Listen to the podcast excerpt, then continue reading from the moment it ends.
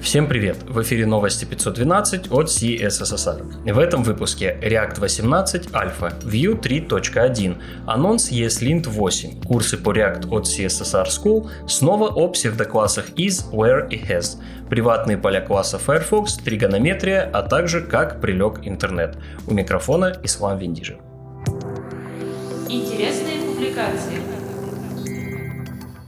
В блоге React появилась статья с планами разработки React 18. Три главные фичи из коробки, которые подсвечивает команда. Автоматический батчинг обновлений стейта компонентов, новый API и потоковый серверный рендеринг со встроенной поддержкой React Lazy. Все эти фичи появились благодаря новому механизму конкурентного рендеринга, который реализован в React 18.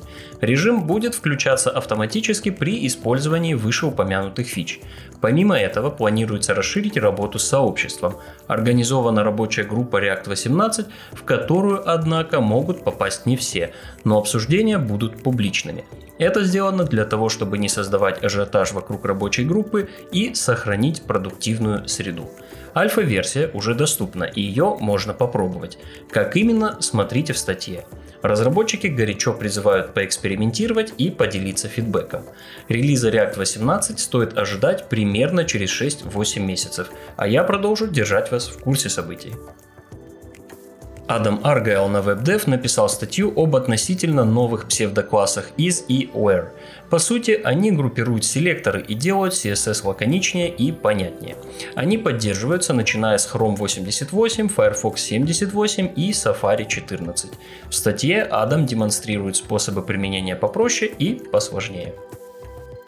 Еще немного о новых возможностях CSS. Мы уже упоминали о статье Брайана Кардела из Игалия, в которой он рассказывал, что начинается прототипирование псевдокласса has, нативного селектора родительского элемента.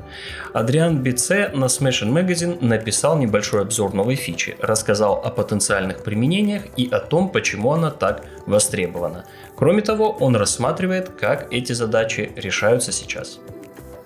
Следующая статья посвящена новому экспериментальному API Compute Pressure. Это API, который позволяет, если обобщить, отслеживать нагрузку на процессор и управлять поведением приложения в зависимости от этого. Потенциальных применений масса, видеоконференции, игры и другие ресурсоемкие задачи. Автор статьи Джефф Позник больше рассказывает о новом API и показывает примеры. Материал для тех, кто интересуется разработкой браузеров. Mozilla кросспостнули статью Мэтью ГД об имплементации приватных полей классов в движке SpiderMonkey и, соответственно, Firefox. Фичу планируется представить Firefox 90. Далее вас ждет страшное слово тригонометрия. Сейчас в голове должны были всплыть шутки про школу и то, что математика не нужна.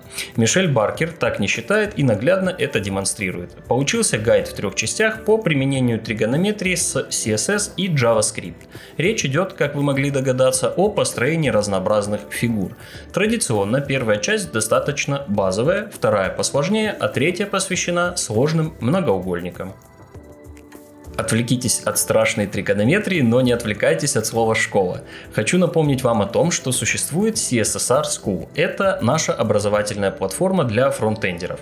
Пока у нас есть три курса. React для начинающих, который подходит для джуниор-разработчиков, React под капотом и событийное программирование, рассчитанные на специалистов уровня middle. Курсы проходятся примерно за два месяца. В процессе обучения вас может сопровождать куратор или персональный наставник из числа разработчиков, которые сейчас работают на проектах CSSR. Курсам прилагаются карьерные консультации от наших HR. Подробнее о программе курсов и стоимости можно узнать на странице школы. Ссылочку я приложу к описанию выпуска. Все вопросы можно задать по адресу info.sobaka.cssr.school. Приходите к нам учиться и не стесняйтесь обращаться с вопросами. Кристиан Хейлман в своем блоге опубликовал заметку и видео о тестировании доступности при помощи DevTools в Microsoft Edge. Заметка небольшая, но в ней Кристиан собрал ссылки на документацию Edge в области тестирования доступности. От обзорной статьи по всем возможностям до углубленных материалов по автоматизации тестирования доступности и имитации нарушений зрения. Завершит рубрику продолжения перевода официальной настольной книги по TypeScript от Microsoft. Переведены еще три главы – сужение типов, функции и объектные типы.